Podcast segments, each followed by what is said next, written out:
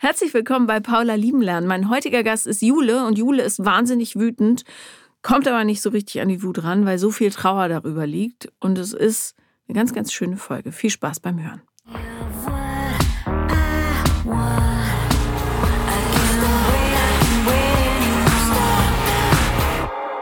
So, liebe Jule, herzlich willkommen. Hallo, Paula. In den Heiligen Hallen. Ähm, wir haben gerade über ein etwas themenfremdes Gebiet gesprochen, darum. Aber auch schön und ja. wichtig. Mhm. Der Kreislauf des Lebens, mhm. im wahrsten Sinne des Wortes. ähm, worüber möchtest du denn heute reden? Ja, ich habe dir äh, geschrieben vor ein paar Wochen, da war ich sehr durcheinander. Und ich glaube, das hat sich ein bisschen gelegt. Ähm, und ich habe gestern noch mal ganz genau überlegt, mit welcher Frage komme ich denn her. Und ich glaube, die Frage, die mir ganz auf der Seele brennt, wäre, ähm, wieso ich es nicht schaffe, wütend zu sein. Das ist ähm, etwas, was mich, glaube ich, mein ganzes Leben begleitet. Also ich schaffe das ganz gut bei Leuten, die mir nicht nahestehen. Und bei denen, die mir nahestehen, kriege ich es einfach überhaupt nicht hin.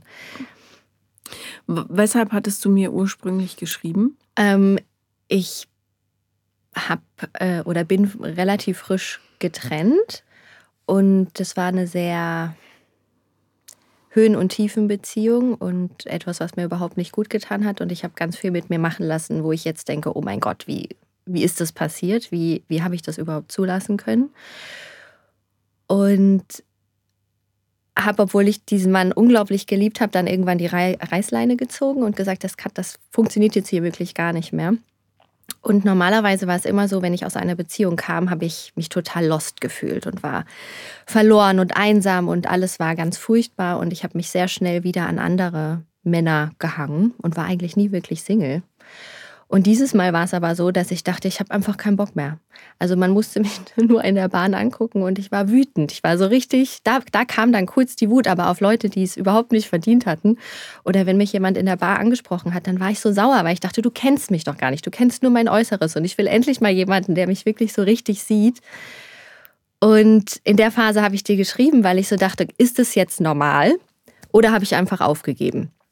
weil ähm, ich vorher ja immer diesen Wunsch hatte, dass da mal jemand kommt, mit dem ich so eine richtige Verbindung habe, so mein, ja, mein Traumpartner. Und dann war ich auch immer motiviert, den zu suchen. Immer natürlich an die falschen Männer geraten, aber zu dem Punkt, als ich dir geschrieben habe, hatte ich die Schnauze voll.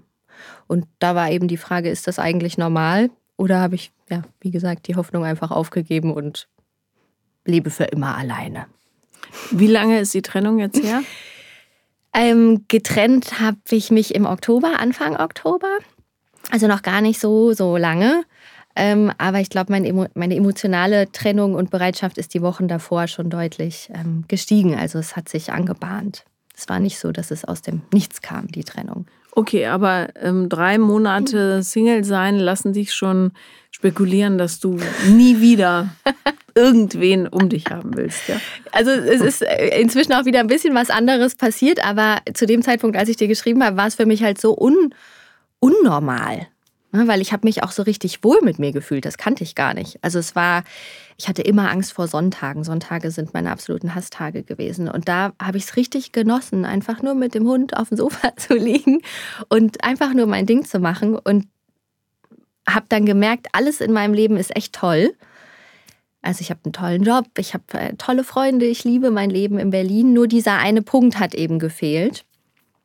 Äh, und dieser eine Punkt, den ich so sehr wollte, der hat mir aber in den letzten Monaten, Wochen, Jahren mein Leben irgendwie zur Hölle gemacht. Weil ich gar nicht mehr sehen konnte, was alles so schön war. Weil ich nur konzentriert war auf diesen Mann. Und ähm, das ist ein ganz neues Gefühl. Eigentlich ein Gefühl, in dem ich mich sehr wohl fühle oder gefühlt habe. Aber was mich auch total verwirrt hat, weil ich dachte, hä, ich kenne das doch gar nicht so. Ich kenne das doch gar nicht so, dass ich nicht die ganze Zeit mit jemandem zusammen sein möchte. Bevor wir da einsteigen, kurze Frage. Hast du jetzt schon wieder jemanden kennengelernt, den du gut findest? Also ich treffe mich oder habe jetzt letzte Woche mich mit jemandem getroffen, den ich von früher kenne. Da haben wir uns aber nicht gedatet, sondern das war, wir haben uns durch eine damalige Freundin kennengelernt. Und das war ein totaler Zufall, dass wir uns äh, getroffen haben. Und er entspricht gar nicht meinem bisherigen Muster an Mann. Und ich weiß noch, dass ich ihn damals ganz toll fand, aber einfach viel zu nett. Und da hatte ich aber auch schon meinen Ex-Freund getroffen zu der Zeit. Und als er mich nach einem Date fragte, habe ich halt ganz klar gesagt, nee, wir können gerne befreundet sein, aber ich bin ja eigentlich schon auf dem Weg äh, in was Neues. Und ich fand ihn gar nicht, ähm, ich fand ihn super interessant als Freund und ich, hab, äh, ich hätte ihn gern häufiger getroffen, aber nicht als potenzieller romantischer Partner auf welcher Ebene dann auch immer. Weil er zu nett war. Mhm, okay, gut. Na, damit kann man ja arbeiten. also, sehr, sehr viele Sachen, mhm. die man hier auspacken kann. Mhm. Ähm, was bedeutet es für dich, so als großen Überblick, äh, eine Beziehung zu haben? Mm, ich glaube, da kommen mir jetzt auch gleich die Tränen, ehrlich gesagt. Das ist so völlig okay. Ähm, ich glaube, eine Verbindung mit jemandem zu haben, die sehr einzigartig ist. Und jemanden zu sehen und gesehen zu werden. Und ja, so ein Zuhause zu haben, glaube ich. Wer hat dich denn oder bei wem hattest du schon mal das Gefühl, dass du gesehen wirst? Also inzwischen, Gott sei Dank, bei meinen Freunden. Äh, Gott sei Dank, da bin ich auch wirklich sehr, sehr, sehr dankbar für. Die sind alle ganz, ganz toll. Ähm, und der Hund. Ja, legitim. Absolut genau. legitim. Ähm. Aber tatsächlich sonst, ähm, ja, also. Und was für Gedanken kommen dir, wenn du gerade nicht in irgendeinem Techtelmechtel verstrickt bist, sei es mit jemandem schreiben, sei es mit jemandem telefonieren, sei es sogar in einer Beziehung? Na, das neue Denken ist, ach Mensch, ist das schön entspannt. Okay, wollen wir, mhm. das ist ja ein sehr kurzer Zeitraum, mhm. ist, ist häufig dann ein brüchiges Konstrukt. Mhm. Ne? Früher, also so die Grund, das Grundsetting. Wie, ja. wie klingt das? Na, dann war ich super unsicher und habe mich alleine gefühlt, einsam, hatte halt immer diesen Traumgedanken, da ist doch jemand draußen, der mir genau dieses Gefühl gibt, nach dem ich suche. Und habe mich quasi ja, auf die Suche begeben und bin aber sehr schnell eigentlich bei Männern hängen geblieben, die wirklich ja gar nicht gut für mich sind, was ich jetzt auch total weiß und äh, mir auch sehr bewusst ist, aber zum damaligen Zeitpunkt nicht war. Mhm. Und diese Sicherheit, die ich eigentlich mir immer gewünscht habe, die, die war nie in den Beziehungen da. Also obwohl ich immer in Beziehung war, war genau das, was ich eigentlich wollte, nie vorhanden. Wenn du sagst, du bist von Beziehung zu Beziehung gewandert quasi, mhm. ähm, wie hast du die Leute ausgewählt, die mit dir in Beziehung sein durften? Mm, oh, da muss ich jetzt mal zurückdenken. Das war ganz unterschiedlich tatsächlich. Ich habe einen Partner auf auf einer WG-Party kennengelernt und das war ein total süßes Treffen. Also wir haben uns mega gut verstanden und dann ist da so ein, haben uns häufiger getroffen und es war ganz toll am Anfang. Und er war auch sehr involviert und bemüht und hat ganz viele süße Sachen gemacht. Und dann irgendwann erzählte er, er ist eigentlich noch nicht über seine Ex-Freundin hinweg und ging dann auch zurück zu der Ex-Freundin und meldete sich dann nach wenigen Wochen wieder und sagte so, du, ich habe das jetzt für mich abgeschlossen ähm, jetzt können wir wieder, wenn du möchtest, so in der Art. Also war auch so eine ganz absurde Nachricht. Und ich bin sofort drauf angesprungen. Also ich habe gar nicht ähm, überlegt, das ist ja voll uncool, dass der mich nicht direkt wollte. Und verständlicherweise, wenn man mit jemandem noch was hat, was noch nicht abgeschlossen ist, dass man vielleicht nochmal dahin zurückgeht, ist absolut nachvollziehbar, verständlich. Aber dass ich dann wieder so drauf anspringe, das habe ich damals überhaupt nicht hinterfragt. Und jetzt würde ich mir denken, oder denke ich mir, mein Gott, das, der hätte ja mal ein bisschen mehr machen können, als nur schreiben, ich bin wieder da. Wenn du noch Lust hast, dann lass mal treffen. Hast du mal reflektiert über die Ursache deines, deiner Begeisterung für Beziehungsmöglichkeiten? Weil es ja doch eigentlich relativ schwierig ist, jemanden zu treffen, mit dem man so eine richtige Connection hat. Passiert nicht mit jedem. Wenn aber jemand da draußen rumläuft so wie du, gibt es ja ganz, ganz viele, die eigentlich immer einen Grund finden, jemanden passend zu finden. Hat es meistens eine Ursache. Ja. Also erstaunlicherweise, aber vielleicht ist das auch einfach Glückssache, äh, habe ich genauso all meine Freunde kennengelernt. Das war so ein, sofort Bam. Wir haben uns einmal gesehen und zwar lieber auf den ersten Blick mit wirklich, würde ich sagen, allen. Aber ja, ich gebe dir recht, dass das mit Männern nicht immer so sein muss. Ähm, aber ich weiß auch genau, woher das kommt. Also ich habe sehr viel in den letzten Jahren über mich nachgedacht, reflektiert, auch therapeutische Hilfe in Anspruch genommen. Und es ist ganz klar, dass das von meinem Vater kommt, der niemals emotional erreichbar war und dass ich genau auf diese Art von Liebe eben anspringe. Ne? Dieses, ich gebe dir ein bisschen was ähm, und das muss schon ausreichen und dann springe ich drauf an. Was natürlich auf jeden zutrifft, ne? Das ist das Problem. Genau. Das heißt, der Blick muss sich ganz klar auf dich richten und deine mhm. wahren Bedürfnisse. Wer bist du denn? Oh, das ist eine schwere Frage. Ähm, also ich glaube, in meiner Wahrnehmung nehme ich mich nicht so wahr, wie meine Freunde mich beschreiben würden. Das fällt immer sehr häufig auf. Wie beschreiben die dich? Na, als sehr interessiert und fröhlich und liebevoll und verständnisvoll. Ja. Und ich glaube, mit diesem liebevoll und verständnisvoll gehe ich total mit, weil ich wirklich ähm, ja immer möchte, dass sich alle sehr gut fühlen, die mir wichtig sind. Aber ich würde jetzt mich nicht als interessant beschreiben. So, tatsächlich. Weil? Hm. Ich jetzt nichts habe, was mich so richtig auszeichnet, glaube ich. also beruflich total. Ich, ich habe mich immer viele Jahre so sehr auf äh, meinen Beruf konzentriert. Ähm, und weiß da unglaublich viel und liebe meinen Job. Ich will nie wieder was anderes machen. Ähm, habe mich aber, glaube ich, auch sehr damit äh, identifiziert und egal wo ich bin, wenn Leute fragen, was machst du denn, dann könnte der ganze Abend sich eigentlich um, um meinen Job drehen, weil viele das so spannend finden äh, und man dann viel zu erzählen hat. Und ich glaube, ich habe so ein bisschen verlernt, auf meine Freizeit zu gucken. Wie befriedigst du denn deine Bedürfnisse? Du hast ja Bedürfnisse, weil du ein Mensch bist. Also wie gut hast du dich selber im Blick? Ich glaube inzwischen schon wesentlich besser. Also dass ich für mich eben auch wirklich verstanden habe, ich liebe es, mit anderen Menschen zusammen zu sein, aber ich brauche ganz viel Pause davon. Mhm.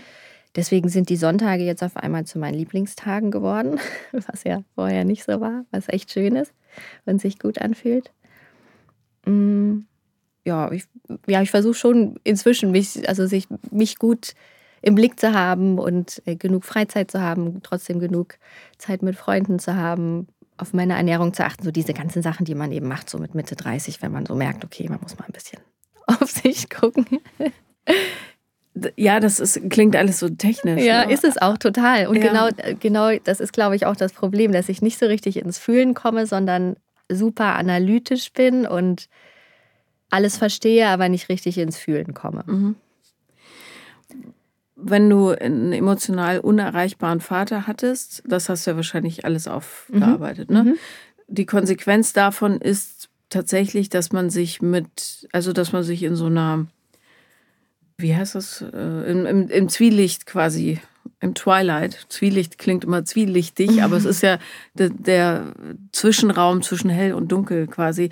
Du bewegst dich im Zwielicht dort, wo man dich halt in Umrissen sieht, aber nicht genau erkennen kann. Ne? Mhm. Weil für Kinder dieser Eltern ähm, es wahnsinnig wichtig war, dass sie keinen Stress machen, weil das bisschen Liebe, was da zu holen war oder Zuneigung oder Anerkennung, ganz schnell verpufft, mhm. sobald man irgendwie herausfordernd wird, ne? Mhm. weil die Leute das nicht geben können, so aus Gründen. Und wenn man sich selber dann nicht fühlt, was total logisch ist, weil dir jede Art von Wahrnehmung von dir selbst ja abtrainiert wurde oder gar nicht erst beigebracht wurde, dann ähm, bleibt man häufig im Zwielicht und es ist ein Leben, aber es ist halt so nicht voller Saft, ne? sondern so ein bisschen beige, die ganze Geschichte. Meine ganze so. Wohnung war beige, genau. Jetzt habe ich Farbe reingebracht. Ah, Gott sei Dank. ja.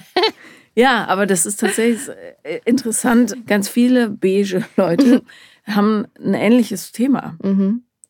Ähm, diese Angst, sich zu zeigen. Mhm. Aber nur wenn man sich zeigt, kann man tatsächlich gesehen werden. Mhm. Ne? Das bedeutet, trägst du auch beige heute? Mhm. ähm, die, den Mut zu finden, zu strahlen. So, da liegt häufig ganz, ganz viel Energie, die man nutzen kann, um dann ja so richtig aus dieser Schale zu springen. Und wenn du sagst, du bist, äh, freust dich immer, wenn es allen gut geht und so weiter, dann bist du wahrscheinlich auch eher so ein Service-Freundin, die ähm, immer sagt, brauchst du noch was? Lass mich doch aufstehen, ich hol dir was. Nee, also ich glaube tatsächlich, mit meinen Freunden ist das alles ein bisschen anders als in Beziehung. Also da merke ich auch, wie gut mir das tut. Ähm, da bin ich nicht beige, zum Glück. Aber kannst du dir auch was geben lassen von ja, denen? Ja, inzwischen schon, ja. ja. Und ich habe auch gelernt, um Hilfe zu bitten. Und Gut. ich weiß auch bei all meinen Freunden, ich müsste nur Pieps machen und die sind da. Und deswegen fühle ich mich ja auch so zu Hause. Sehr gut. Genau. Aber dann musst du im Grunde dieses Gefühl rekreieren für Beziehungen. Auf Beziehungsebene, was natürlich noch mal heikler ist, mhm. weil da die ganze Macht der Gefühle, die du früher erlebt hast, mit reinspielt. Ne? Dieses, möglicherweise bin ich nicht interessant. Das ist ja Wahnsinn, sowas von sich selber zu glauben, eigentlich. Mhm. Jeder Mensch ist interessant. Du kannst ja mit den wildesten Leuten so eine tiefe Unterhaltung haben und denkst hinterher, wow, Potzblitz, der hat Seiten, die habe ich noch nie gesehen oder noch nie drüber nachgedacht, dass es sowas gibt. Oder mhm. Erlebnisse oder Hobbys, was weiß ich. So. Mhm. Hast du ein exemplarisches Beispiel dafür, was passiert, sobald ein Mann dir Interesse schenkt? Also das ist ja jetzt zum Beispiel bei dem ähm, Mann, den ich jetzt seit, also letzte Woche getroffen habe, eher durch Zufall. Ähm, der ist wirklich ein ganz, ganz toller, ähm, denke ich, so wie ich ihn jetzt kennenlernen konnte. Und der ist einfach so, wie ich auch zu anderen Leuten bin, von vornherein erstmal nett und lieb und interessiert und fragt. Und das hat mich total verunsichert. Also total verwirrt. Ich war dann eher so, hä, wieso ist der denn jetzt schon so nett? Der kennt mich doch gar nicht. So. Und ich glaube, das ist das, was mir gerade bei ganz vielen Männern passiert, die so auf mich zukommen, dass ich denke, sei doch nicht nett, du kennst mich doch gar nicht. So, das ist so ein, das ist irgendwie so ganz tief in mir drin und ich denke, also so absurd, weil ich bin ja auch so. Also ich bin ja nett. Ich bin, ich will allen immer ein gutes Gefühl geben und es könnte jemand ganz Neues vor mir stehen und es ist für mich total normal, erstmal zu demjenigen nett und zuvorkommend zu sein. So wie eigentlich ja jeder so zueinander sein sollte. Aber sobald das jemand mit mir macht, denke ich, ja, mit dem stimmt doch irgendwas nicht. So, weil ich immer gewöhnt war, Männern hinterher zu rennen, eigentlich. Und dann irgendwann hat es ja auch funktioniert und dann waren die meine Partner und dann war das am Anfang ganz toll und ähm, dann wurde es halt ganz, ganz schwierig. Naja, das Problem ist, wenn man jemandem, wie du sagst, hinterher rennt, ähm, der gibt dann irgendwann den Widerstand auf. Aber richtig überzeugt sind die meistens nicht, weil wenn du richtig überzeugt bist, dann bist du All in, ja. nett und mhm. interessiert und mhm. so weiter. Gleichzeitig muss natürlich nicht jeder Mensch, der nett zu dir ist, ein potenzieller Partner sein. Ne? Genau, das ist auch ganz klar. Ja, aber so wie du es erzählst, habe ich schon das Gefühl, du wandelst so durch die Stadt, jemand ist nett und du denkst, ach ja, das könnte er sein. Oder also, der. Ja, also wirklich eher im Gegenteil, dass ich gerade denke, ich möchte von niemandem mehr angesprochen werden. Ich habe einfach die Schnauze voll. Warum gehst du dann auf Dates? Okay, das ist jetzt ein bisschen intim, aber wir sind ja unter uns. Ganz unter uns. ähm, ich habe äh, seitdem ich ganz jung bin die Pille genommen und habe die jetzt abgesetzt und habe wirklich, also sowas habe ich noch nicht erlebt vorher, eine unfassbare Libido. Mhm. Und es kommt mir gerade ziemlich in die Quere. und dann ähm, dachte ich, okay, oh, also ich will auf gar keinen Fall wieder zu meinem Ex-Freund ähm, nee, zurück, weil gut. das war das, was immer sehr gut funktioniert hatte zwischen uns. Also mache ich es äh, auf anderem Weg und dann habe ich eine App angeschmissen und ähm, dann war das einfach, ich war so verblüfft in einem Kilometer Umkreis, wer da alles rumschwirrt. Das war ja das mhm. Wahnsinn. und ähm, dann habe ich aber gemerkt, äh, als so die, die ersten Matches entstanden, dass ich so gar nicht, dass ich gar niemanden kennenlernen will, den ich Ne, den ich noch nicht kenne. Also da habe ich einfach gar, kein, gar keine Lust drauf. Und dann beim wirklich letzten ähm, Swipe, bevor ich die App schließen wollte, dann trat eben dieser jemand ins Bild. Und es war halt ähm, super angenehm, weil ich wusste, wir haben uns schon mal getroffen. Wir, ich wusste schon, dass er ähm, einfach ein ganz liebenswerter Mensch ist. Und, und du willst ihn für seinen Körper? Nein, das würde ich nicht. Das, in dem Moment würde ich sagen, ja. Also als ich ihn, ge genau, da in dem Moment klar. Aber es kam dazu. Ja. Jetzt, jetzt, nee, jetzt ich, denke ich, mir, wir nur, hätten doch vielleicht den Namen ändern sollen. Ach Quatsch. ähm, niemand weiß, aus welcher weit entfernten Stadt du kommst und was das du beruflich machst und so. Aber ähm, nee, ich frage nur deshalb, weil das kann eine gute Übung sein. Tatsächlich ist es völlig legitim, sich sexuell auszutoben oder körperlich, wie auch immer. Und die, das, der Wert läge hier dann in der Selbstbeobachtung, nämlich was in dir passiert, während du nicht einmal, aber vielleicht zwei, drei, viermal die Leute den gleichen triffst und welche Mechanismen dann in dir wirken, weil wenn du tatsächlich es schaffst, weiß ich ja nicht, deine, deine emotionale Bedürftigkeit, die es ja durchaus gibt, da rauszulassen und zu merken aber, wie diese Maschine in dir anspringt, die nämlich sagt, bitte liebe mich, egal wer du bist, liebe mich, liebe mich, weil ich brauche das so sehr. Wenn du da eine Differenzierung hinkriegst, kannst du daraus sehr, sehr viel ziehen für dich, weil du dann spürst, wo die ansetzt. Mhm. Ne? Man muss nur Tempo rausnehmen, damit du nicht vom Leben weggespült wirst dabei, weil man weiß ja, wie es ist. Der Gewöhnungseffekt ist leider auch hormonell bedingt dann relativ. Dann würde ich raten, nimm noch einen zweiten Spieler mit rein. Mhm. Ja, das muss ich mir nochmal überlegen. Das ist so gar nicht meins, aber ja, oh. ich verstehe den Gedanken. Wenn man, ähm, du, wenn man nichts verabredet, dass man solo ist, also äh, wie sagt man, äh, exklusiv, mhm. das ist das Wort, dann ja, und jetzt geht es ja nicht darum, die ganze Stadt flach zu legen, aber es geht darum, wirklich, wenn du in dieser Phase bist, das zu nutzen, um die Maschine in dir zu spüren. Ne? Gerade wenn du sagst, du rutschst dann schnell in den Kopf ab, ist es ganz gut. Sex ist nun mal was, was einen aufwühlt, im idealen Fall positiv. Ähm, und das führt dazu, dass du besser in Touch mit dir selber gerätst, wenn es dir sonst schwierig, äh, schwerfällt. Mhm. Und jetzt kommt ganz kurz Werbung. Wenn du mir schon länger auf Instagram folgst, dann kennst du natürlich The Female Company und dann weißt du auch, was für ein Riesenfan ich von ihren Period Panties bin. Und jetzt für den Sommer, wo die Temperaturen einfach heißer werden und die Klamotten kürzer und leichter, ist das mit den Period Panties vielleicht so ein kleines Thema. Ist es nicht. Es gibt nämlich von The Female Company Seamless Period Panties und die kannst du unter der Sommerkleidung tragen, ohne dass es jemand sieht. Der Sommer bringt ja so gewisse Herausforderungen mit sich. Zum Beispiel, wenn man unterwegs ist, da will man natürlich nicht seine Einwegperiodenprodukte häufig wechseln. Dann gibt's immer so ein bisschen das Thema mit dem Auslaufen des Blutes in die Unterwäsche und Kleidung. Ist auch nicht toll, wenn man unterwegs ist. Oder aber auch misslich Abdrücke unter der Kleidung oder so ein Windelgefühl durch Binden zum Beispiel. Da gibt's Abhilfe und zwar durch die Seamless Period Panties von The Female Company. Die sind absolut unsichtbar unter heller oder enger Kleidung und damit perfekt für den kommenden Sommer. Die sind nur ein Millimeter dicker als normale Unterwäsche. Es gibt also überhaupt kein Windelgefühl. Die haben acht bis zwölf Stunden Tragedauer, also auch kein Nässegefühl. Und die gibt es sogar in verschiedenen Stärken, zum Beispiel Ultra Strong für Heavy Bleeder mit optimierter Saugkraft oder aber als Tanga. Ich sage also bye bye ungeliebte Backup-Unterwäsche, hallo Confidence Styles. Und weil du so toll bist, gibt es einen Code, der heißt TFC-Paula,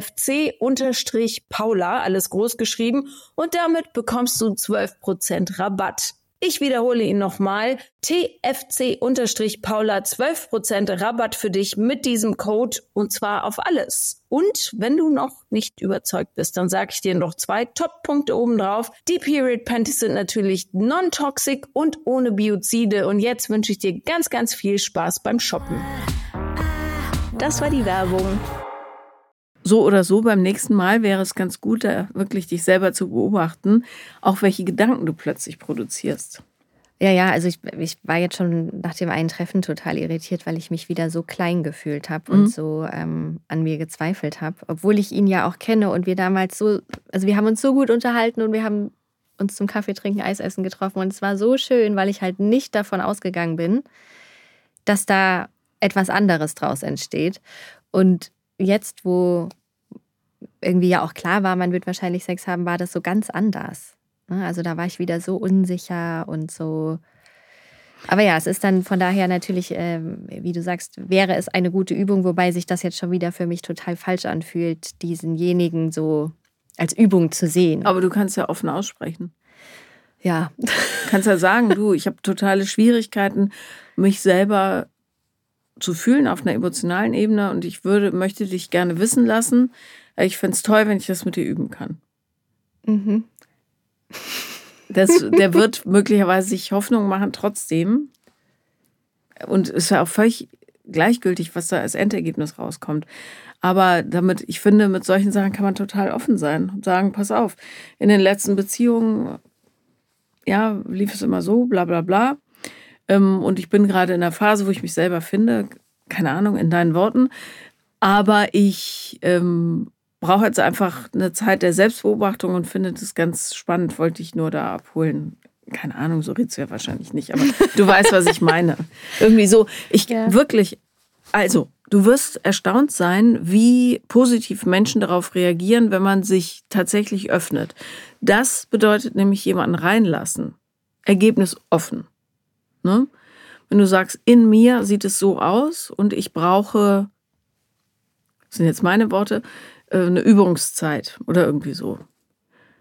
Was der andere daraus macht, ist immer mhm. die Sache der anderen Person. Ne? Es mhm. geht hier nur darum, zu üben, sich zu öffnen, weil indem du es aussprichst, reagiert dein Körper darauf und du kannst merken, ah, so fühlt sich das an, wenn ich ehrlich bin über mich selbst. Ne? Mhm.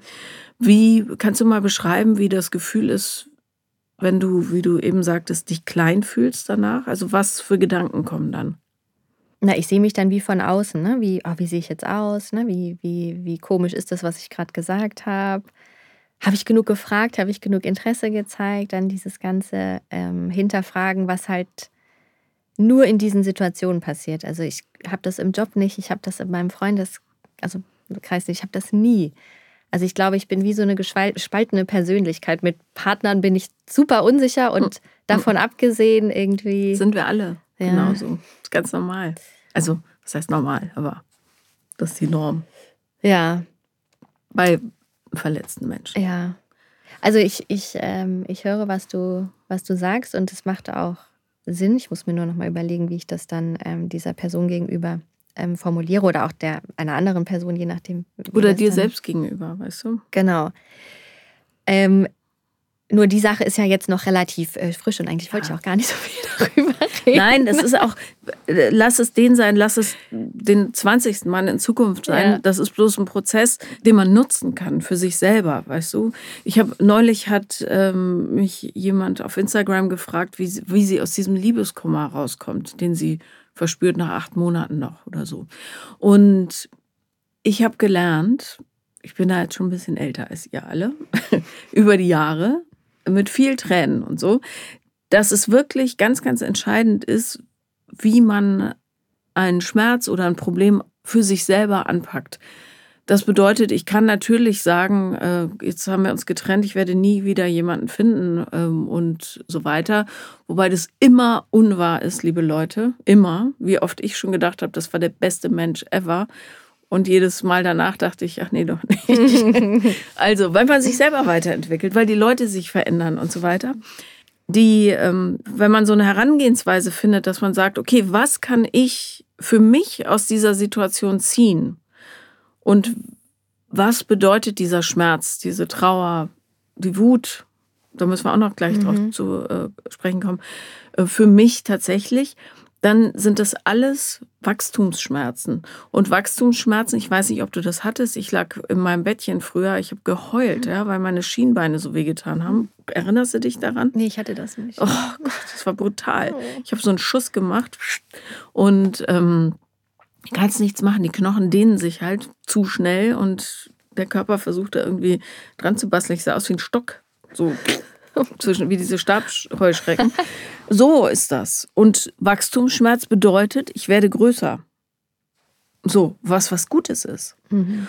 Das kann man hier eben auch anwenden. Ähm, ich neige dazu, also du, ähm, zu schnell mit Menschen mich zu connecten, weil mein, meine Bedürftigkeit nach Liebe so, so groß ist. Und diese anzuerkennen, ist total wichtig. Mhm. Und wenn du Dinge laut aussprichst, werden sie für dich wahrer. Darum ist immer gut zu sagen, dies, das ist gerade bei mir los. Wenn die Leute gehen, sind sowieso die Falschen. Mhm. Das heißt, es ist eine Win-Win-Situation. Man muss nur diese Scham überwinden, mhm. zu denken, die sehen mich und ich bin hässlich. Mhm. Und das wiederum kommt natürlich von deiner Urprogrammierung. Bloß dein Vater, der dich nicht sehen wollte, wollte sich selber auch nicht sehen. Das lag, hat nichts mit dir zu tun. Mhm. Gar nichts. Es ist eine Schande, dass so ungeheilte Menschen Eltern werden. Aber man kann es ihnen leider nicht verbieten. Ja. Es ist so. Hast du Kontakt zu ihm? Ähm, nee. Mhm. Also wir haben zusammengelebt mit meiner Mama, bis ich 17 war. Und ich habe keine Erinnerung mehr an das. Wow. Was hat er mit dir gemacht? Also ich, also ich bin mir sicher, dass es kein sexueller Missbrauch äh, ist. Äh, da hätte meine Mama definitiv äh, mich geschützt ähm, und wäre gegangen. Aber er war halt einfach emotional überhaupt nicht da. Also es ist ganz absurd, weil wir haben in einem Haus gelebt. Er kam am Abend nach Hause. Ich weiß, wir haben Abendbrot gegessen, jeden Abend. Ich kann mich nicht mehr daran erinnern. Hast du schon mal richtig getrauert darüber? Irgendwie habe ich das Gefühl, dass Trauer so alles überschattet. Und deswegen würde ich so gerne mal wütend sein können. Mhm. Aber Wut und Trauer gehen ja Hand in Hand, weißt du? Ich habe irgendwie das Gefühl, ich habe mit meinen 36 Jahren langsam genug getrauert. Ich würde es gerne einfach ad acta legen, weil vom Verstand her weiß ich, dass mein Vater seine eigenen Probleme hatte und dass er es nicht besser konnte und dass ich auch gut dran bin ohne ihn. Also ihn als Person vermisse ich nicht. Und meine Mama ist, hat sich immer um mich gekümmert, hat das ganz äh, großartig versucht aufzuwiegen und hat es auch oftmals wirklich nicht leicht. Jetzt würde ich einfach gerne mal wütend sein auf, mhm. auf ihn und es einfach mal so wegschieben und sagen, ja, er war halt einfach ein Kackpapa aber irgendwie komme ich nicht hin. Und auch bei meinen Ex-Freunden oder jetzt beim aktuellen, der war so gemein in so vielen Situationen und ich kann einfach nicht wütend sein. Aber du bist ja auch gewohnt, dass du so behandelt wirst. Mhm. Die richtigen Probleme fangen erst an, wenn jemand nett dich wirklich wie eine Königin behandelt. Was glaubst du, was dann los ist? mhm. Also die Trauer und die Tränen, die sind dazu da, meiner Meinung nach, um so viel Beton abzutragen, dass du an die Wut rankommst. Und zu sagen, ich habe jetzt genug geweint, hilft natürlich nicht, weil du hast noch nicht genug geweint, mhm. weil du bist ja noch nicht an der Wut. Das Problem ist, Beziehungen lenken einen ab von sich selbst. Mhm. Und gleichzeitig ist es natürlich ein ganz, ganz schnelles Pflaster, weil was die menschliche Seele nicht so gerne mag, ist ins Ungewisse steigen. Aber damit das Licht reinfällt, muss man halt die Hülle untersuchen. dann kann man die Steine da vorm Eingang wegschieben. Wenn du jetzt wieder in eine Beziehung gehst, Libido hin oder her, ja, äh, die durchaus ihren Platz haben soll, äh, und es ist auch gut und Ne? Das muss jetzt raus. Auch das mhm. kann natürlich ein Mittel sein, an die Wut zu kommen. Ja, mhm. weil es ist eine Grauzone, aber sich körperlich auseinanderzusetzen, kann dir helfen. Du musst halt bloß ja, offen damit sein, was in dir passiert. Mhm. Sex meine ich jetzt. Ja. Ja. So. Ich weiß immer, ich bin so Instagram geschädigt. Ich traue mich gar nicht mehr Sex zu sagen, weil dann man sofort geshadowbanned wird hier. Aber im Podcast passiert das ja nicht.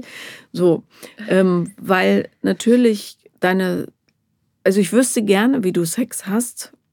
So im Sinne von, ich würde, also das klingt jetzt komisch, aber dass ich daneben stehe und gucke, weil ich kann mir vorstellen, dass du gerade in Beziehung dann wirklich in eine Performance verfällst, ohne das wirklich zu spüren. Wenn du zu viel denkst, wie sehe ich aus, ist das richtig so, was denkt die Person, äh, gefällt das, ist das besser als anderes gemacht haben, ist es schlechter, bin ich langweilig und so weiter. Diese Hingabe, die geht einher mit der Fähigkeit tatsächlich die Schale aufzubrechen. So, das heißt, dein Sex wird immer, immer besser werden jetzt im Laufe der nächsten Jahre. Oder dein Empfinden dabei. Und die Wut ist natürlich, äh, die Wut ist auch an die Scham gekoppelt, weil äh, es ist ja dein Vater, dir geht's doch eigentlich ganz gut, du hast ja was geschafft und so weiter. Das liegt alles darüber. Und deine Mutter hat es aufgefangen. Natürlich hat deine Mutter dich insofern aus ihren Gründen im Stich gelassen, dass sie dich da aus diesem Umfeld nicht ganz entfernt hat. Ne? Das ist natürlich krass, sich nicht an die Kindheit zu erinnern. Was glaubst du, wie sehr du dich weggesperrt haben musst, damit es so weit kommt? Also die Sache mit meiner Mama weiß ich noch. Es ist wirklich nur alles, was mit ja. ihm zu tun hat. Aber das ist ja kein Umfeld, in dem man ein Kind wachsen lassen möchte. Gar nicht. Das ist schon krass.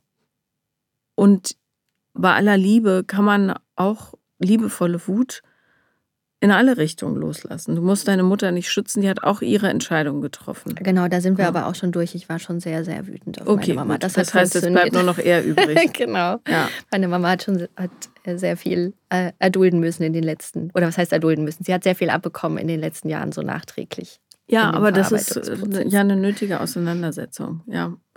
Und ich finde immer, dann zu sagen, ja, äh, sei nicht so gemein, ich bin doch deine Mutter oder was Eltern dann so komisch sagen, finde ich so unfair, weil Auseinandersetzung bedeutet auch Dinge zu sagen, die grob sind. Mhm. Ist einfach so. Aber Liebe bedeutet auch, das zu akzeptieren und dann dran zu arbeiten. Mhm. So. Lebt dein Vater noch? Ja, wir hatten, ähm, das ist auch ganz absurd, er hat, äh, also er ist, wir sind ausgezogen ähm, aus dem Haus, als ich 17 war. Und dann ist das so zerlaufen. Also es war einfach, ich, es gab keinen richtigen Endpunkt, wo ich wusste, jetzt sehen wir uns nicht mehr. Es hat sich einfach so ausgeschlichen. Ähm, und er hat dann aber jemand Neuen äh, gefunden, relativ kurz auch, wenn ich mich richtig erinnere, und hat dann ähm, Luftlinie 500 Meter weiter in, neu gebaut. Äh, und war eigentlich immer da, aber wir haben uns nie gesehen. Ich wusste nur, dass er da lebt, also quasi da, wo ich aufgewachsen bin. Aber das ist ein schreckliches Gefühl. Es war nicht, nee. Ich habe das mit, mit seinem, mit unserem Auszug war das für mich emotional komplett weggesperrt. Und jetzt war es das erste Mal zu Weihnachten. Ich war zu Hause bei meiner Mama und mit Freunden essen. Äh, und und äh, meine, meine zwei Freunde saßen mir gegenüber und ich gucke so zwischen denen und sehe meinen Vater. Und dachte so, oh. Und es ist einfach nichts passiert in mir. Ich habe ihn erkannt, er hat sich sehr verändert äußerlich. Hat er dich erkannt? So wie er sich verhalten hat, schon. Also wenn man so merkt, dass jemand so sehr bewusst wegguckt und den Kopf nicht dreht. Und ich habe dann aber auch gemerkt, das ist mir, also es war mir, es war jetzt nicht unaushaltbar, aber ich wollte einfach nicht die ganze Zeit da hinschauen. Und dann habe ich schnell meinen Freunden das zugeflüstert, die dann auch schnell reagiert haben und dann haben wir einfach Seiten getauscht und dann war es auch okay. Und das war auch irgendwie sehr auf der einen Seite gut zu merken, dass mich das nicht so anrührt, weil ich schon immer so ein bisschen dachte, ach, wie weit, also wer weiß, wie das ist, wenn man nochmal aufeinander trifft. Aber auch hat dann schon gezeigt, wie weit weg das von mir ist. Wie hast du danach darüber gedacht, über diesen Abend? Na, ich war froh, dass ich nicht, dass mich das nicht emotional angerührt hat. Tatsächlich. Und dann hast du nicht wieder drüber nachgedacht? Ich habe es ein paar Freunden erzählt und natürlich auch meiner Mama erzählt. Und die waren auch irritiert, dass, also meine Mama wusste schon, dass er so tut, als wenn er mich nicht sieht. Für sie war es jetzt nicht so ähm, unerwartet. Aber meine Freunde waren schon irritiert, dass, ähm, dass, dass ich das so geschafft habe und dass er das so geschafft hat, in einem Raum zu sein, zu essen, ja eigentlich ja verwandt zu sein und sich zu ignorieren. Das war schon, aber auch jetzt, wenn ich drüber spreche, das ist, da komme ich emotional gar nicht ran. Ich glaube, das wäre nötig. Mhm. Ich bin äh, so ein bisschen sprachlos, weil ich das noch nie gehört habe, dass es so krass ist. Mhm. Und dieser Teil, der müsste raus. Mhm. Ich bin sicher, wenn man da die Tür auftritt, bei dir ist da eine Menge Emotionalität diesem Treffen gegenüber. Genau, da kommt wahrscheinlich ganz schön viel raus. Und das, auch wenn du das sagst, dann denke ich mir wieder, ich war so dumm, weil ich meinem, ach, das kann man auch wirklich nicht sagen, es ist so dusselig. Ich habe meinem Ex-Freund meinen Therapieplatz gegeben. so dumm. Und ähm, jetzt. Das ist liebevoll, wenn auch äh, vielleicht sich selbst vernachlässigen. Ja. Aber ja, dann ruf an und sag, sorry, äh, ich äh, braucht, bräuchte den doch. Äh, genau, wir haben uns jetzt, also ich habe mit der Therapeutin auch schon gesprochen und äh, sie nimmt mich auf, sobald er quasi mhm. durch ist. Also gleichzeitig geht es. Hast du ihr von diesem Treffen erzählt? Mit deinem Vater? Nee, das, also da, ich hatte da, jetzt die ganze Zeit keinen Kontakt mehr. Ja. Nee. Und ich muss auch ehrlich sagen, ich habe gar nicht mehr drüber nachgedacht. Also wahrscheinlich hätte ich sie auch nicht erzählt, weil es für mich schon so weit in den Hintergrund gerückt ist. Das kam jetzt erst durch deine, deine Fragen wieder so. Also, ähm, ist es ja nur eine Vermutung. Ne? Und wir haben ja nur einen sehr begrenzten Zeitraum. Darum popel ich immer so in mhm. ganz viele Richtungen, damit äh, irgendwann was aufploppt. als Kind, also wenn du als Kind von jemandem so massiv missachtet wirst, ich weiß nicht, ob er dich geschubst, gekniffen, geschlagen, beschimpft hat oder irgendwas oder einfach nur ignoriert. Genau, also ich glaube, dass, also ich, ja. körperlich wird da nichts gewesen sein. Dass, okay, das genau. eine muss nicht schlimmer sein. Mhm. Ähm, manche misshandelten Kinder berichten darüber, dass das Körperliche für sie angenehmer war, weil dann wenigstens so eine Art Kontakt da war. Mhm. Schrecklich. Mhm. Ähm, aber dieses Schweigen und dieses Ignoriert werden noch viel schmerzhafter war, weil du dann das Gefühl hast, das unsichtbare Kind zu sein. Mhm. Und ich kann mir nicht vorstellen, dass das in dir nicht wütet. Tief drinne. Also, oder beziehungsweise ich glaube, dass deine Thematik ja der Beweis dafür ist, dass es ist, du müsstest da rankommen, mhm. damit es sich lösen kann. So. Das schaffen wir natürlich in dieser Stunde nicht. Nee, Aber ähm, ich glaube, das ist die Richtung, ganz, ganz dringend. Weil du dann nämlich auch verstehst, wie wichtig, wie absolut essentiell deine Bedürfnisse sind. Das ist das Wichtigste. Nicht mhm. die Bedürfnisse der anderen, nicht äh, kein Sex, kein, äh, nicht, dass sie auf der Arbeit alle happy sind und du auch, sondern deine Bedürfnisse als Mensch, dass du nie wieder nicht gesehen werden darfst von niemandem. Und wenn jemand, siehe dein Ex-Freund, der auch seine Story hat, dich schlecht behandelt, dass du sofort weißt, das ist nicht richtig, mhm. ich gehe hier raus. Mhm. Dass du nicht in eine Wiederholung gerätst. Ja, oder äh, manchmal versucht man das ja weniger schlimm zu machen, indem man so ein bisschen nachspielt. Ne? Mhm. Guck mal, ich bin nicht so wichtig. Vielleicht hat er doch recht. Hm? Wenn du von dir sagst, ich bin gar nicht interessant, das ist, auch, das ist wahnsinnig traurig, finde ich. Du bist interessant und liebenswert und hörenswert und begehrenswert. Ja, dann gibt es noch eine Menge zu tun. Das macht ja nichts mit der Zeit. Ja.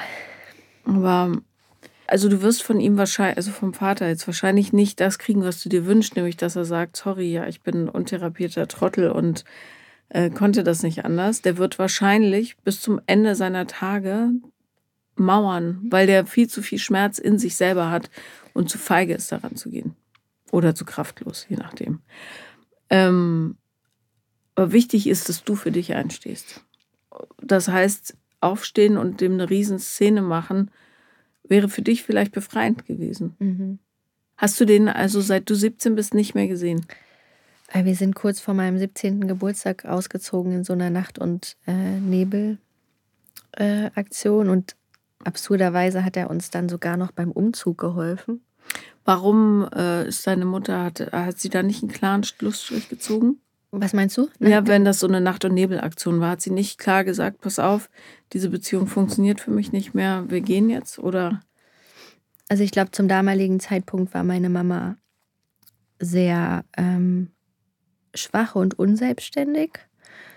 Und das ist sie jetzt wirklich nur noch in ganz, ganz, ganz wenigen Anteilen aber sie hat auch ihre Geschichte und sie ist auch sehr angepasst aufgewachsen. Und wir waren in einem ganz kleinen Dorf, wo immer wieder gesagt wurde, du musst schauen, dass, ne, was, was die anderen denken. Mhm. Und, und auch diese, da war, also das war wirklich, es war eine schlimme Nacht. Mein Vater hat meine Mama äh, verprügelt und wir sind dann äh, geflohen. Und ähm, ähm, als wir am Morgen ähm, zu meinen Großeltern gefahren sind, die auf demselben Grundstück gewohnt haben, sah meine Mama ganz sehr schlimm aus. Und ich kann mich noch daran erinnern, dass ich so schockiert war von der Reaktion ihrer Eltern. Weil die haben die Tür aufgemacht und haben einfach nur gesagt, was hast du uns hier angetan? Und hatten gar kein Mitgefühl für meine Mama.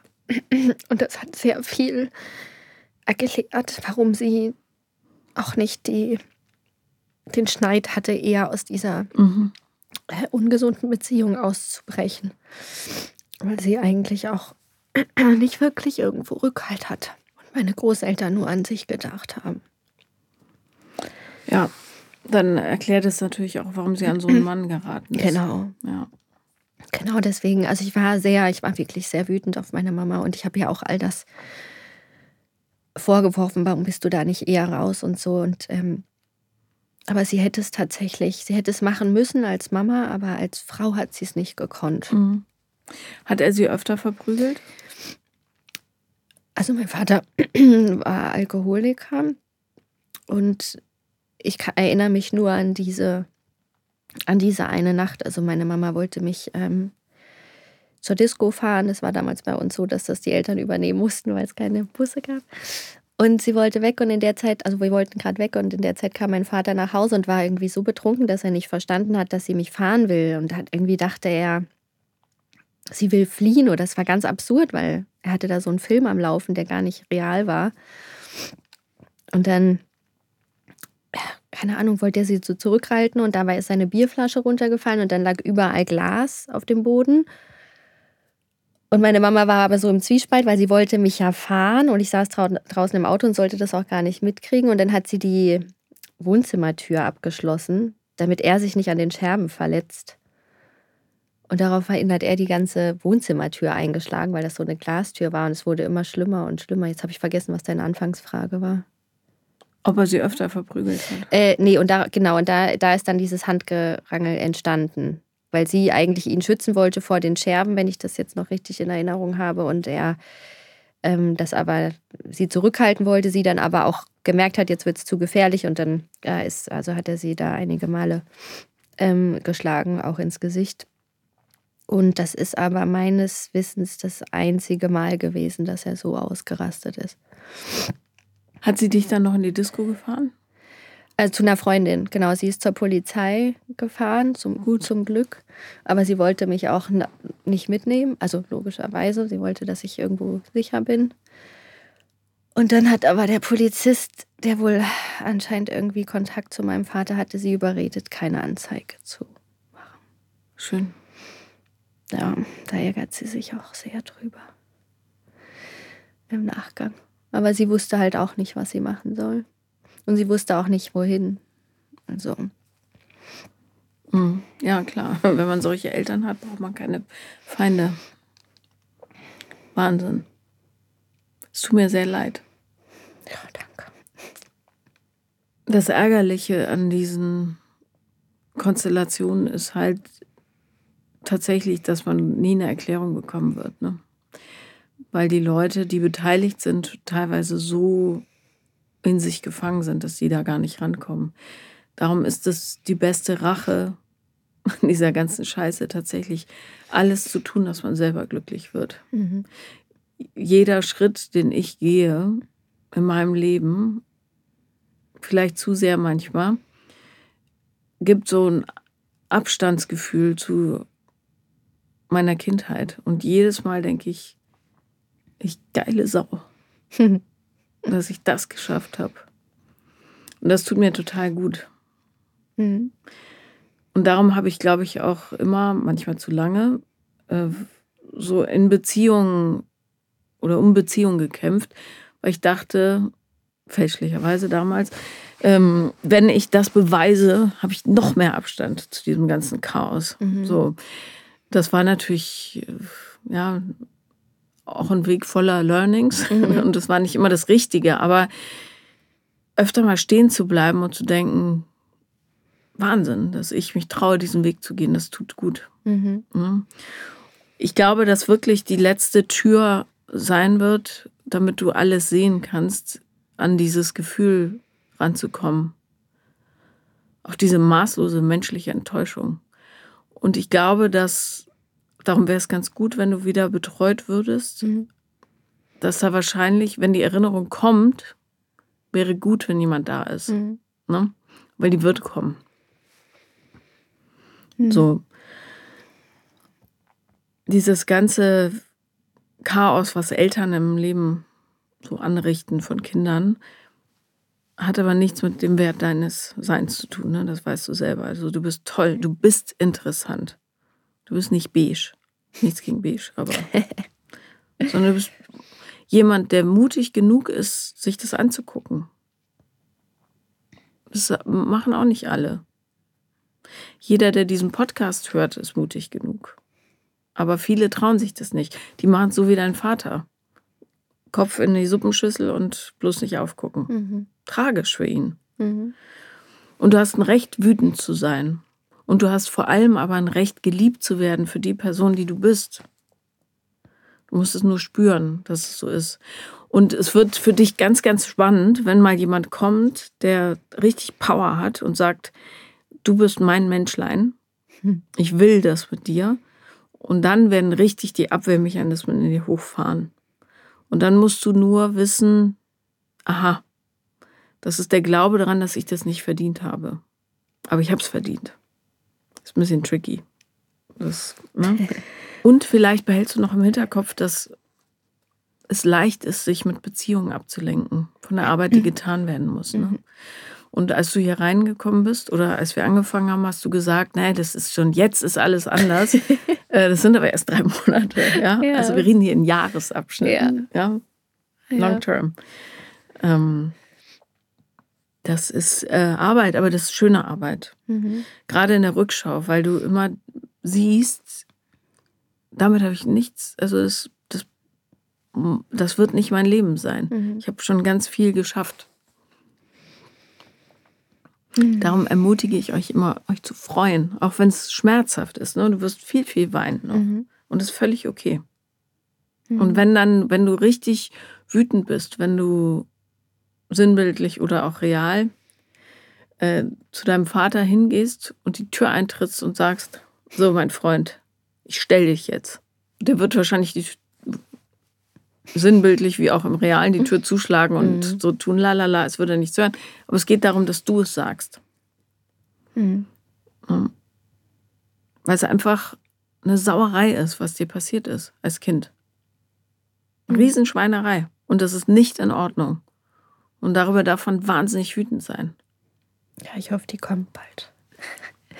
Bleib die dran. Wut. Ja. Wenn du weißt, dass sie kommen darf, dann wird sie auch kommen. Mhm.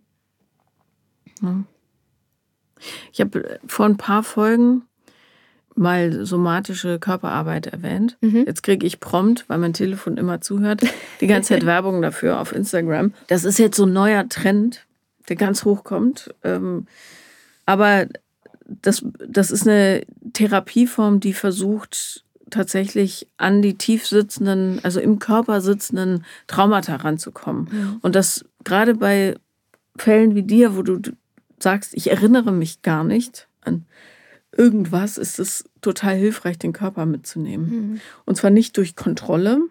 Ich esse nicht, ich äh, heute darf ich dies nicht, heute das nicht oder so, sondern durch Bewegung mhm. In einer bestimmten Form. Da gibt es so mhm. Übungen. Ja, ich habe mich da sogar mal auf einer App angemeldet, aber die nie benutzt. Mach, mach das mit Leuten zusammen, dass sie dich in den Arm nehmen können, wenn du weinen musst und so. Mhm. Ja. Es gibt in Australien so ein Camp für Männer, die sich ja total schwer tun, häufig äh, an ihre Gefühle ranzukommen, weil sie eben so schlechte Vorbilder haben. Und im Grunde ist der Job dieses Camps, die Leute dahin zu bringen, dass sie an ihre Gefühle kommen, dass sie weinen und dann werden sie in großen Trauben gehalten. Mhm. Und das ist, glaube ich, total hilfreich. Und der Eindruck mag trügen, aber manchmal äh, hatte ich so das Gefühl, du bist so ein bisschen zu sehr Einzelkämpferin. Du bist zwar mit deinen Freunden Und du redest vielleicht auch viel mit denen, aber den Schmerz, den machst du mit dir alleine aus und das soll nicht sein. Weint zusammen. Hm. Dafür sind Freunde da. Hm? Mhm. Und vielleicht machst du es wie äh, Bart Simpson und schreibst hundertmal auf eine Tafel, ich darf wütend auf meinen Vater sein. Ich darf wütend auf meinen Vater sein. Das ist eine gute Idee. ähm, musst du sogar für dich. Und denke immer daran, das schafft Distanz. Mhm. Weil du so viel weiterentwickelt bist als er. Mhm. Er ist ja in Amöbenform im Grunde. Hm, da ist gar nichts. Pantoffeltierchen. Mhm. Ja, und du bist ja jetzt schon ein großer Seeadler. so. Hm. Und dann kann man sich auch das ganze Familienkonstrukt angucken und sagen, okay, ich ähm, sehe das in der ganzen Verrottetheit und ich verzeihe das. Ich weiß, dass du, lieber Vater, in einem Entwicklungszustand bist, der wirklich nicht mehr möglich gemacht hat. Und es tut mir wahnsinnig leid. Hat dir nicht das Recht gegeben, das so an mich, mich zu bekleckern, dieser Art, aber so. Und dann siehst du ihn das nächste Mal und sagst, guten Tag, Reinhard oder wie auch immer. ähm, und gehst weiter und, sag, und merkst, dass deine Schultern breit werden für Stolz. Ne? Du musst dann nicht mehr den Platz wechseln, sondern der darf dich sehen. Mhm. Mhm. Hat er noch mehr Kinder produziert? Nicht, dass ich wüsste, nee. Also er hat einen Sohn angenommen von seiner neuen Partnerin. Mhm. Gott sei Dank. Ja. Du könntest, wenn du das vorhast, weiterzumachen mit deinem, mit dem netten Menschen da, du könntest den total mit auf die Reise nehmen und sagen, an dem und dem Punkt bin ich. Und übrigens, mein Vater hat mich zeitlebens ignoriert. Ich erinnere mich gar nicht an meine gesamte Kindheit mit ihm und so weiter, um zu üben, weil noch ist das ja relativ gefahrlos. Also du bist nicht verliebt, mhm. hoffe ich. Mhm. Mhm. ähm, um zu üben, dich zu öffnen in romantischen Beziehungen, ne? weil du weißt, nur wer dich wirklich sieht, kann dich auch wahrhaftig lieben. Und dann kannst du dich auch nur lieben lassen, vor allen Dingen. Wenn du die ganze Zeit versuchst, Dinge zu verstecken von dir, dann wer soll da andocken? Mhm. Ja. Die können dann halt nur an das Äußere oder an deine Performance andocken, mhm. aber nicht an dich. So. Das kannst du da üben. Ja. Und es gibt nichts, wofür du dich schämen musst. Gar nichts. Ich höre dich, ich muss es nur noch fühlen können. Ja, genau. Aber es hilft wirklich ein sensationell einfacher Trick, wenn du merkst, ja, ich denke wieder, ich fühle nicht, dann sprich es laut aus, mhm. weil das die Aufmerksamkeit ähm, auf dich auf deinen Körper richtet und auf dich und dein ganzes Sein. Und es hilft tatsächlich, wenn du dich, ähm, darum machen das die Esoteriker so gerne, glaube ich. Mhm. Äh, du setzt dich auf ein Kissen oder irgendwas, was so ein bisschen erhöht ist, damit die Knie nicht so knacken. Und dann fängst du an, dich hin und her zu wiegen, wie so ein Bäumchen im Wind. Und ähm, ich finde, das hilft total, um mehr mit seinen Gefühlen in Kontakt zu kommen. Mhm. Oder so zu brummen. Mhm. Oder zu ommen, wie auch immer. Völlig egal. Okay, ja. probiere ich mal aus. Und versuche immer eine Körperentsprechung zu finden für jeden Gedanken. Ich fühle mich klein. Wo sitzt das? Ah, da zwickt's. Ich fühle mich ungeliebt. Wo sitzt es? Mhm, merke ich und so weiter. Das ist reine Übungssache. Mhm. You can do it. Ja. ich danke dir. Das war ich danke, sehr wertvoll. Ich danke dir, dass du da warst. Danke. Das war Paula lieben lernen und wenn ihr auch mal kommen wollt, schreibt mir am besten auf Instagram, ist tatsächlich doch am einfachsten. Und übrigens, ich bin auf Tour. Kommt mich besuchen. Ich bin in ganz, ganz vielen Städten und bringt eure beste Freundin oder eure besten Freunde mit. Ich verspreche euch, es wird lustig, es wird zum Weinen, hm. aber vor allem sind wir zusammen und darauf freue ich mich. Ja.